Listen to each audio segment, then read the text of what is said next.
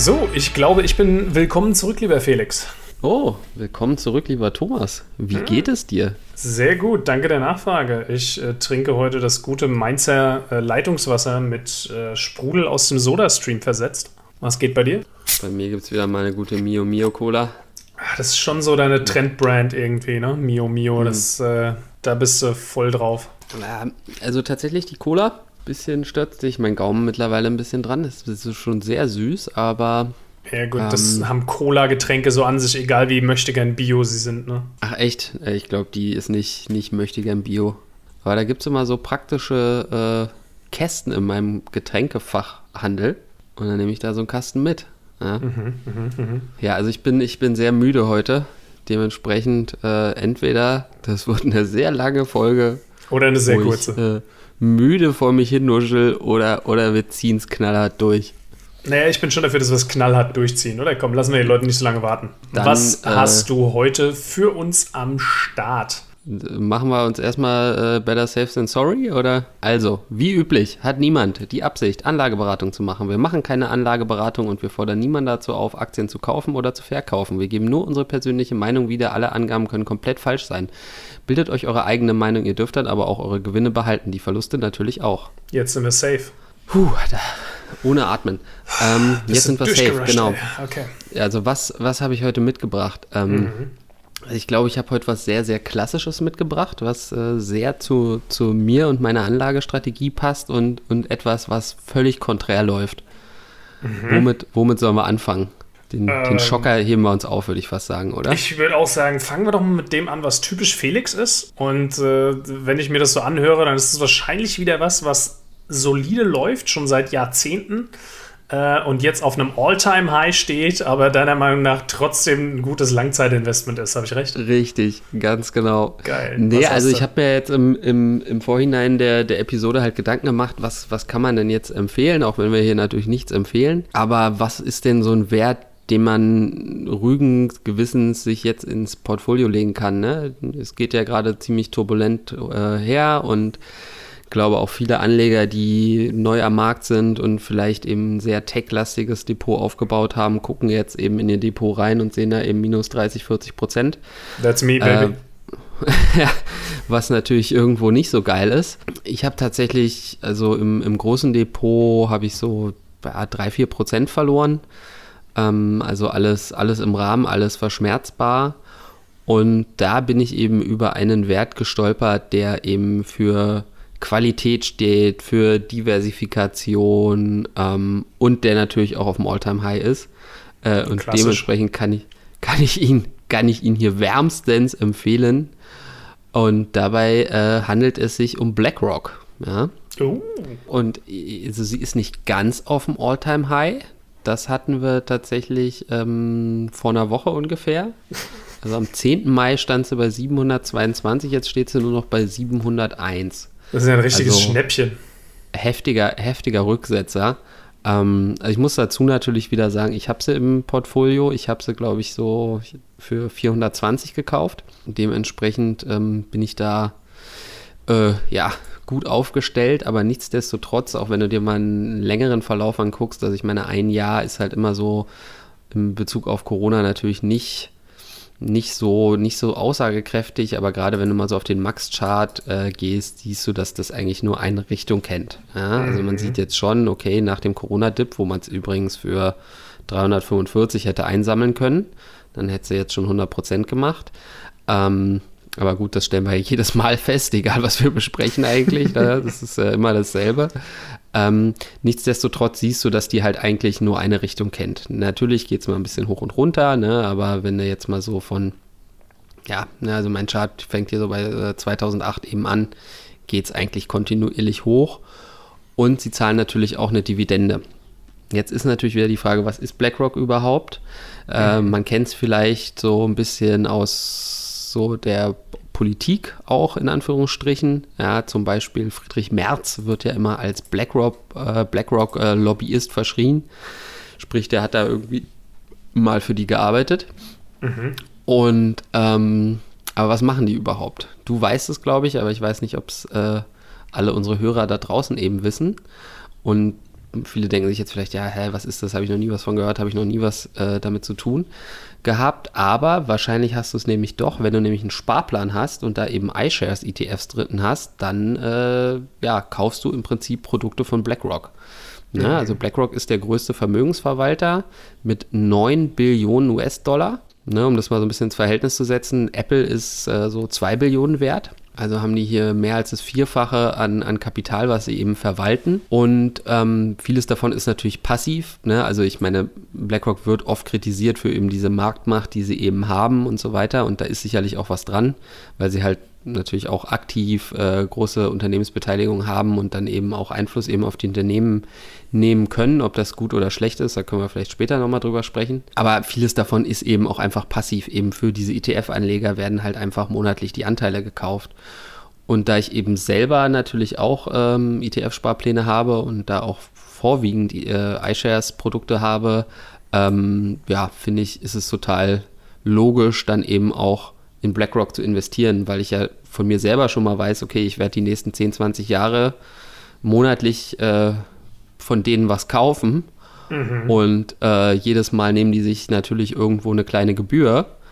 Und dann ähm, profitiere ich da natürlich auf der anderen Seite auch wieder davon, dass sie da eben ordentlich Gewinne machen. Okay, also die positionieren sich ja hier als sehr nachhaltiges Investmentunternehmen, wenn man sich die Homepage mal so anguckt. Ne? Da sind sehr viele Windräder und äh, grüne Flächen und keine Ahnung. Und zwischendurch grinst einen auch mal der Deutschlandchef von BlackRock, Dirk Schmitz, an, der dann doch irgendwie sehr verschmitzt aussieht, ohne ihm was unterstellen zu wollen. Ähm, Gut, dein Argument dafür, dass das Ding weiterhin gut performen wird, ist also äh, sehr viele Anleger, die äh, iShares ETFs im Portfolio haben und äh, dem Unternehmen weiterhin Kapital in die Kasse spülen. Ist das richtig? Oder?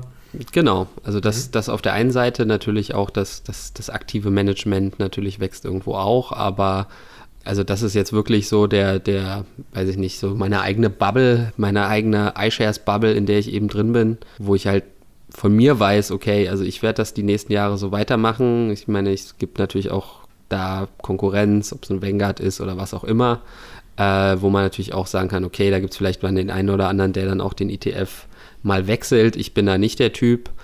Auch wenn die dann vielleicht mal gebührenpflichtig werden, lasse ich die trotzdem weiterlaufen. Dementsprechend bin ich da, glaube ich, schon ganz gut aufgestellt. Und selbst wenn die jetzt merken, dass sie da jetzt zu viel Abflüsse haben, dann äh, können sie natürlich mit den Gebühren auch wieder runtergehen. Ne? Mhm. Also da können sie natürlich dann auch wieder, äh, sage ich mal, Marketingmaßnahmen ergreifen. Und wenn man halt mal so ein bisschen genauer guckt, dann gerade wenn du eben physisch replizierende haben möchtest. Ne? Also ich weiß, wir haben es, glaube ich, in unserer ETF-Episode besprochen. Vielleicht mhm. verlinken wir euch die mal, dass das äh, genau eben bestimmte ETFs eben swap-basiert sind, wo dann eben nicht hundertprozentig die Werte wirklich drin sind, die da eben eigentlich in dem Index sind. Das hast du eben nur bei diesen physisch replizierenden und da ist BlackRock halt in der Regel halt auch ganz weit vorne. Ja, also wenn kein anderer einen physisch replizierenden hat, dann hat BlackRock den meistens. Ne? Und da ich ja da schon Wert drauf lege, bin ich eigentlich fast immer bei meiner ETF-Auswahl bei denen eben gelandet und gleichzeitig sind die TERs halt auch absolut konkurrenzfähig. Also die TER sind so die, die Kosten, wer es mhm. nicht weiß. Und, und eben, du hast es, du hast es eben schon angesprochen mit der Nachhaltigkeit. Das ist nämlich auch ein spannender Punkt. Ähm, da sind wir nämlich so bei diesem Einfluss, die Einflussnahme auf eben andere Unternehmen durch BlackRock, die halt, wie gesagt, oft kritisiert wurde. Und der, der, der Founder und CEO, der Larry Fink, ist halt ein großer Verfechter der Nachhaltigkeit, ne? weil er eben auch sagt, ja, ne, wenn wir keinen Planeten mehr haben, den wir bewohnen können, dann nützt uns alles andere eben auch nichts. Dementsprechend ich meine, das ist jetzt ein bisschen weit gegriffen, vielleicht kann man sogar sagen, dass da sogar in gewisser Art und Weise ein positiver Einfluss stattfindet.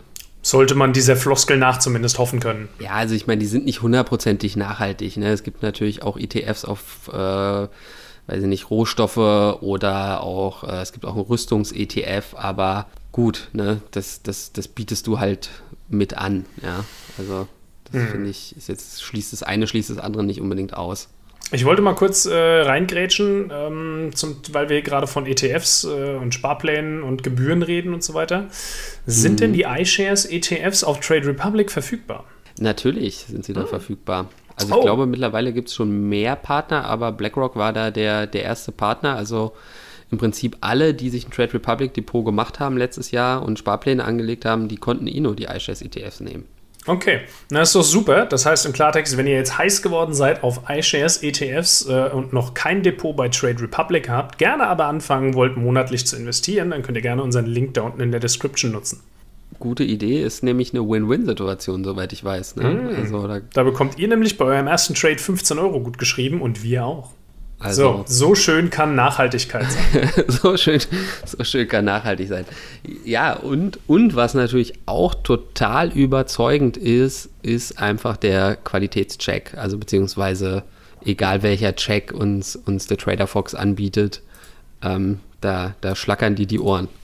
Oh, oh, das ist ja fast eine Perfect Score von vorne bis hinten. Ja, also für, für die Zuhörenden nochmal, also so, sowohl im Qualitätscheck 15 Punkte als auch im Dividendencheck und im Wachstumscheck immerhin 14 Punkte.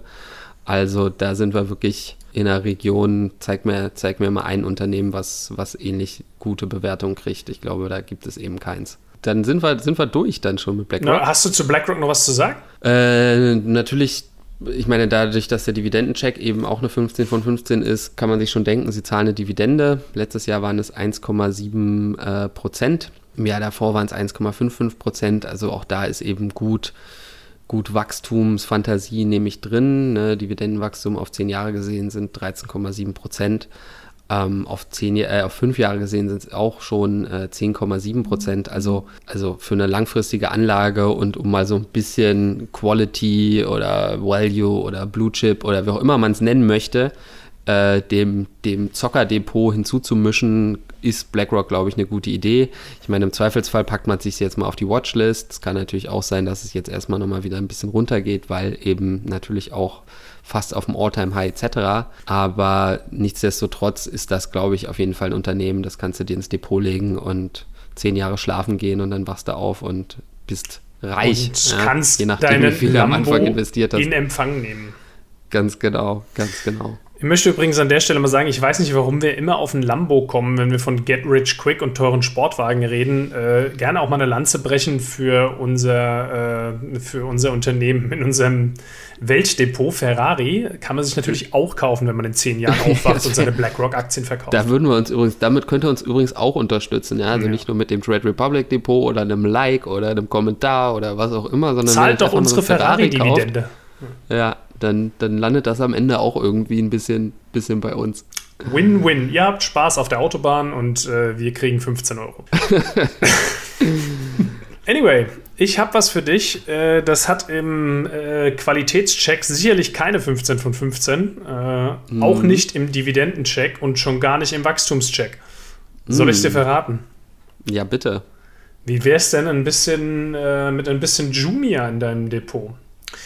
Jumia, ah. für diejenigen, die es noch nicht wissen, Firma, die äh, in der Vergangenheit schon häufiger äh, diskutiert wurde und äh, die auch schon mal eine kleine Rallye erlebt hat, jetzt momentan wieder so ein bisschen auf dem absteigenden Ast gewesen ist, seit, ich sag jetzt mal Januar, Februar, wenn mich nicht alles täuscht. Jumia ist äh, äh, im Rahmen dieses Tech-Crashs so ein bisschen unter die Räder gekommen. Ich würde es jetzt gar nicht mal unbedingt auf die Zahlen des Unternehmens zurückführen sondern eher einfach darauf, dass es eben keine sichere Value-Anlage ist und äh, ja, ich sag mal, im, im Februar die, die Leute generell so ein bisschen ihre Kohle aus unsicheren Investments zurückgezogen haben und jetzt momentan mit Inflationsängsten und einem Shift hin zu Anleihen und Rohstoffen und was weiß ich, äh, hat es noch nicht, hat die Aktie noch nicht wieder zurückgeschafft.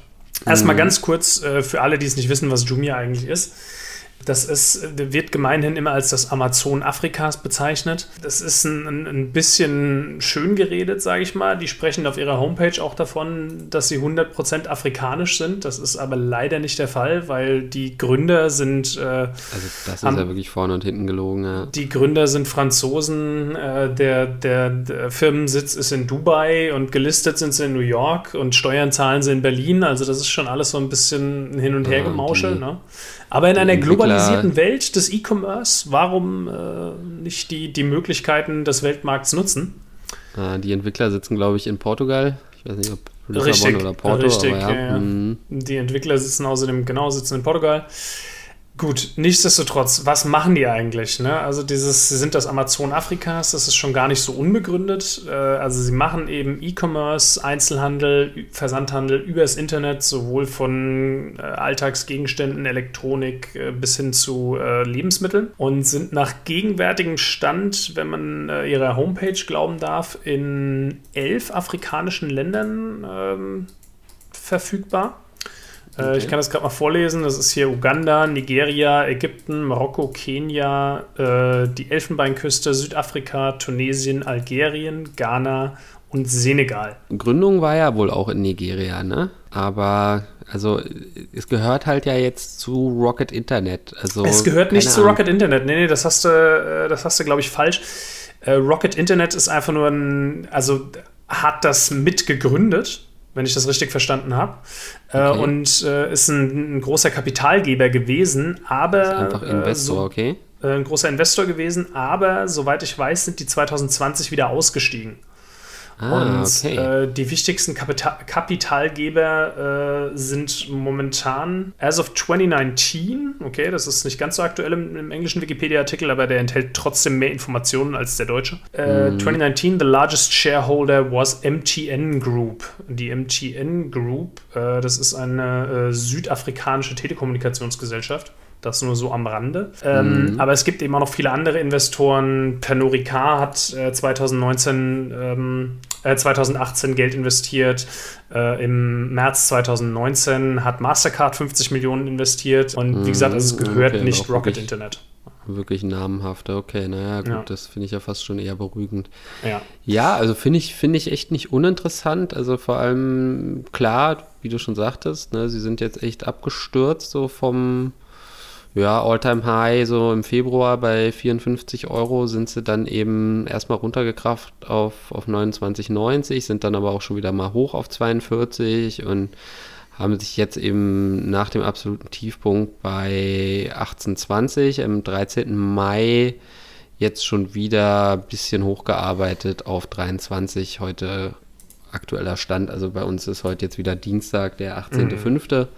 Ähm, Dementsprechend könnt ihr dann, wenn ihr es am Freitag hört, schon mal checken, okay, in welche Richtung ging es denn jetzt? Ganz kurz, um, um die Idee, dass das Ganze ein Unternehmen ist, wo ich Potenzial sehe, vielleicht so ein bisschen zu backen. Ich habe mir auf der Homepage von denen mal den Quartalsreport angeschaut Thomas, ich bin ersten, beeindruckt. Vom ersten Quartal 2021. Hey, ich informiere mich jetzt über die Unternehmen, die ich kaufe. Verrückt, ey. Ähm, Nicht, dass das nach hinten losgeht, ja? Hinweis an der Stelle, ich bin bei Jumia investiert. Und zwar. Natürlich, bevor du dir die, die Quartalsberichte und die Zahlen mal angeguckt hast, nehme ich an. Mm, das ist leider auch richtig. Egal. Der Punkt ist, die, die Zahlen aus dem Quartalsbericht sehen alle ziemlich gut aus. Also hier wächst alles, was wachsen soll. Außer dem, äh, dem Operational Loss. Der ist runtergegangen äh, um circa die Hälfte.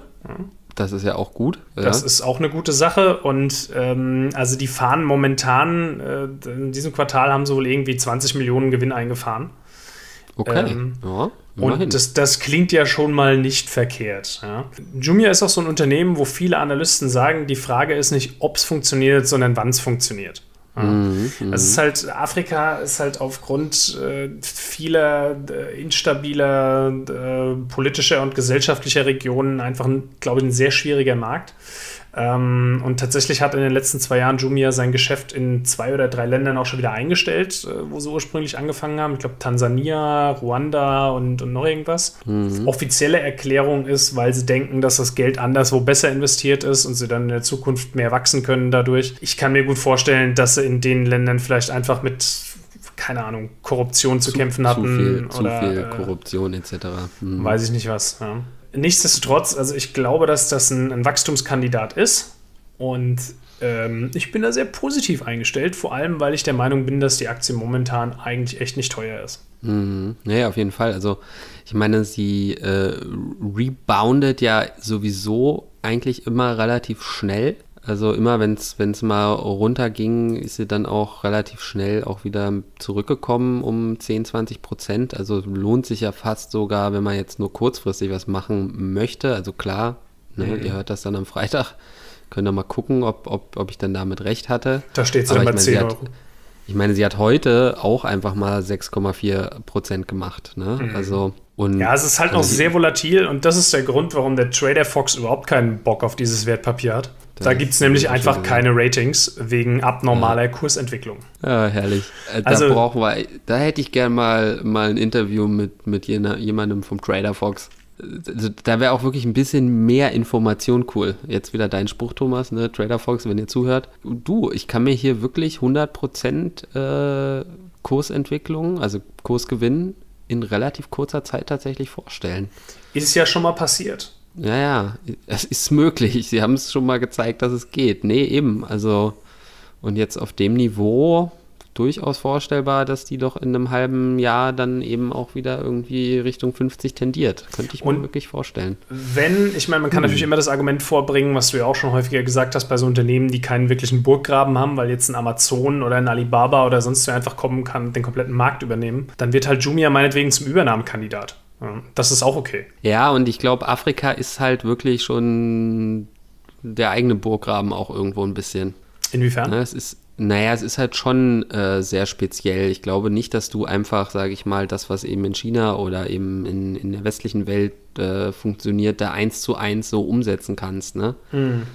Und sie sind da ja eben auch po positioniert. Ich glaube, ich habe das ja auch, also du kannst da ja eben auch also es geht auch so ein bisschen so, so, so ein bisschen Richtung Ebay, glaube ich, ne? Also du kannst da eben auch deine eigenen Produkte irgendwie anbieten. Mhm. Du hast auch zum Beispiel eine Vor-Ort-Bezahlung, was du ja sonst eben nicht hast, also bei, Bezahlung bei Lieferung. Mhm. Ähm, sprich, du kannst dann eben auch den, den Boten eben bezahlen, wenn du eben die Ware dann entgegennimmst. Ähm, das ist halt schon mal so ein, eine so eine Besonderheit, die sie eben haben. Und ja, also du hast, du hast ja gute Investoren genannt, sage ich mal, mit Mastercard etc. Also finde ich cool. Finde ich jetzt echt, äh, ich meine, klar, wie du schon sagtest, ne, es ist nicht die Frage vielleicht nicht ob, aber sicherlich wann. Und da muss man vielleicht trotzdem auch schon nochmal starke Nerven haben, aber das, sage ich mal, haben diese Werte eben auch an sich. Ne? Ja. Wenn man ruhig schlafen will, dann. Dann sollte lieber, man nicht Jumia im lieber, Depot haben. Lieber die BlackRock vielleicht, ja. Du hast noch Gut, eins, so ne? dazu, ne? Ja, wie gesagt, total untypisch. Ähm, ich werde langsam nervös, Thomas. Ja? Wirklich? Weil, In Bezug auf was? Ja, weil ich meine, ich mag es ja auch immer so ein bisschen azyklisch unterwegs zu sein. Mhm. Und eben vielleicht genau das zu machen, was, was Elon Musk eben nicht macht. Und dementsprechend finde ich tatsächlich, halte ich fest, den Bitcoin jetzt im Moment wirklich ganz interessant. Ist nicht dein Ernst? Doch, tatsächlich. Felix, wir haben so. Frühjahr 2021. Bist du nicht ein bisschen late to the party? Äh, ja, du, ich ja, beschäftige mich ja schon irgendwie seit, seit einiger Zeit irgendwie damit, aber ich finde gerade jetzt im Moment äh, haben wir halt schon einen ordentlichen Rücksetzer gesehen. Ich kann mir auch durchaus vorstellen, dass das noch weitergeht. Also wir sind halt jetzt so bei 35.000 Euro. Dementsprechend, ne, so Alltime high war halt irgendwo über 50, weiß nicht, 52 ungefähr, vielleicht sogar auch mal ein bisschen mehr. Also da haben wir jetzt eben schon gut 20, 30 Prozent verloren. Und es, es, es, kommt jetzt auch schon wieder ein bisschen zurück. Ne? Also könnte, man könnte jetzt schon auch so ein bisschen sagen, okay, der, vielleicht ist die Talsohle jetzt eben durch. Und ich würde jetzt mit, auch nicht. Mit viel Optimismus kann man das sagen, da möchte ich. Ja, also, also ich, wie gesagt, also ich glaube ich glaube eher, es geht noch mal ein bisschen weiter runter. Ich würde da jetzt auch dementsprechend nicht all in reingehen, aber mm, man kann zum Beispiel auch bei Trade Republic jetzt Bitcoin handeln. Kleiner Disclaimer, äh, es funktioniert noch nicht bei allen äh, Usern, bei uns nämlich zum Beispiel auch nicht. Ähm, aber wenn man jetzt sagt, okay, jetzt ja, ich will halt eben auch ein bisschen Krypto machen und dann sage ich ja sowieso immer, also wenn dann Bitcoin oder Ethereum, mhm. alles andere ist mir echt dann doch irgendwo zu crazy, dann ist vielleicht jetzt gar nicht so ein schlechter Zeitpunkt. Also ich würde ja behaupten, dass die, die 40.000 Dollar Marke da irgendwie so ein, so ein Unterstützungswert ist. Ja, du, deshalb bei CD Projekt Red habe ich auch gedacht, die 50 Euro Marke ist ein Unterstützungswert.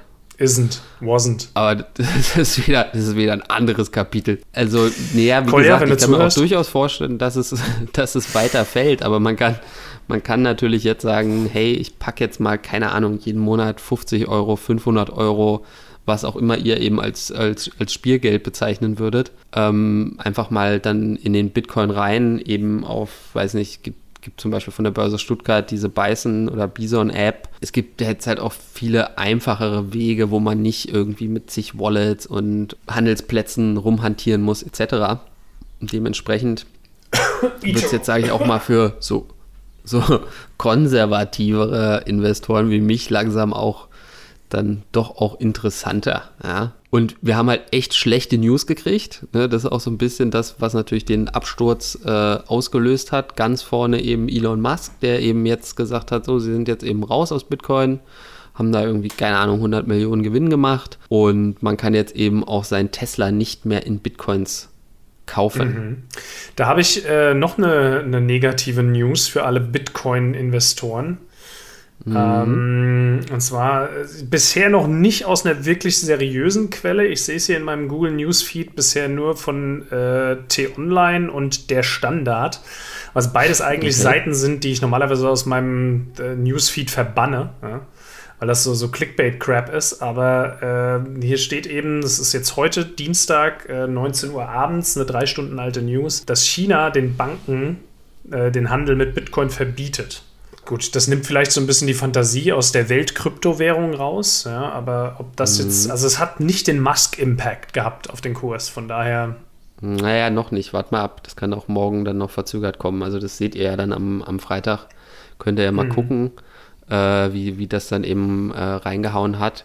Ich ähm, bin übrigens auch der Meinung, dass dieses Argument, was äh, Elon vorbringt, äh, von wegen Bitcoin verbraucht so viel Energie und ist schlecht für die Umwelt, das ist ja ein Problem, was du theoretisch genauso in den Griff kriegen kannst, wie das mit dem pechschwarzen Wasserstoff oder was auch immer. Äh, wenn du es eben einfach schaffst, deine, deine Kryptofarmen mit regionaler erneuerbarer Energie zu versorgen. Äh, das ist natürlich, ja, also, also die, die Miner, die irgendwo in China in der Botanik hocken, werden sich natürlich dann nicht äh, jetzt ein Windrad nebendran stellen, weißt du, um ihre RTX-Grafikkarten zu befeuern. Nee, klar, die ähm. haben das Kabel direkt zum Kohlekraftwerk gelegt, klar. Aber du hast ja auch so in äh, viele so Richtung, Richtung Skandinavien und Island ist, Island ist auch, glaube ich, so ein, so ein Farming-Paradies, weil du dort eben ja so niedrige Temperaturen hast, ne, dass du dadurch eben die Kühlung mhm. im Prinzip auf natürlichem Wege erreichen kannst, weil du einfach von oh, draußen einfach. Interessant, dass du das sagst. So In Island kann man das doch theoretisch mit Geothermalenergie betreiben, oder? So eine Kryptofarm. Ja, ja, ja, also ich glaube, das wird auch gemacht, ne? Also die haben da ziemlich autarke Dinger, da ist auch nicht so ganz klar teilweise, wo die stehen und so weiter. Also mhm. weil die da schon auch ein bisschen Schiss haben, verständlicherweise. Jeder, jeder will ja eine 3080 haben. Das ist eine Grafikkarte für, für Leute, die nicht Gamer sind. Ähm, Falls ihr es noch nicht wisst, Aldi verkauft gerade Gaming-Rechner. Da gibt es einen mit einer 3080. Äh, 3070 dachte ich. Auch, äh, es gibt noch eine dickere Version mit einer 3080, okay. der kostet aber fast das Doppelte. Also von daher. Ja, ist krass. Hm. Aber ja, nee, also klar, es ist eine Möglichkeit, wenn man jetzt irgendwie ähm, einen Gaming-Rechner haben möchte, beziehungsweise eine neue Grafikkarte, dann kommt man vielleicht an diesem Aldi-PC nicht, nicht äh, umher. Verrückt, dass man sowas mal sagen muss. Ja. Ähm, naja, klar, also da hast du jetzt wirklich schon schlechte News und es kann jetzt durchaus äh, noch weiter scheppern, aber jetzt mal zu sagen, gut, okay, ich gehe jetzt halt mal jeden Monat einfach mal rein und nehme mal eben was mit und um, dann kann es mir nämlich auch egal sein, wenn es dann nochmal um 50 Prozent runtergeht. Ich gehe schon davon aus, dass es dann irgendwann auch wieder hochgeht. Ne? Ich meine, wir haben ja immer so ein bisher war der Bitcoin ja immer so auf so einen zwei, drei Jahreszyklus ausgelegt irgendwie und dann haben wieder alle drüber geredet und dann hat es wieder keinen interessiert. Ne? Also der letzte große Hype war ja 2008, nee, 2017 war das, ne? Glaube ich, wo sie da so Richtung 20.000 sind und dann, dann ging es erstmal lange mhm. bergab und lange nichts. Ja. Und sowas könnte jetzt halt natürlich irgendwo auch wieder kommen. Definitiv. Aber, ähm, ja, aber ich glaube, so lange so lang wird so ein Tal nicht mehr werden.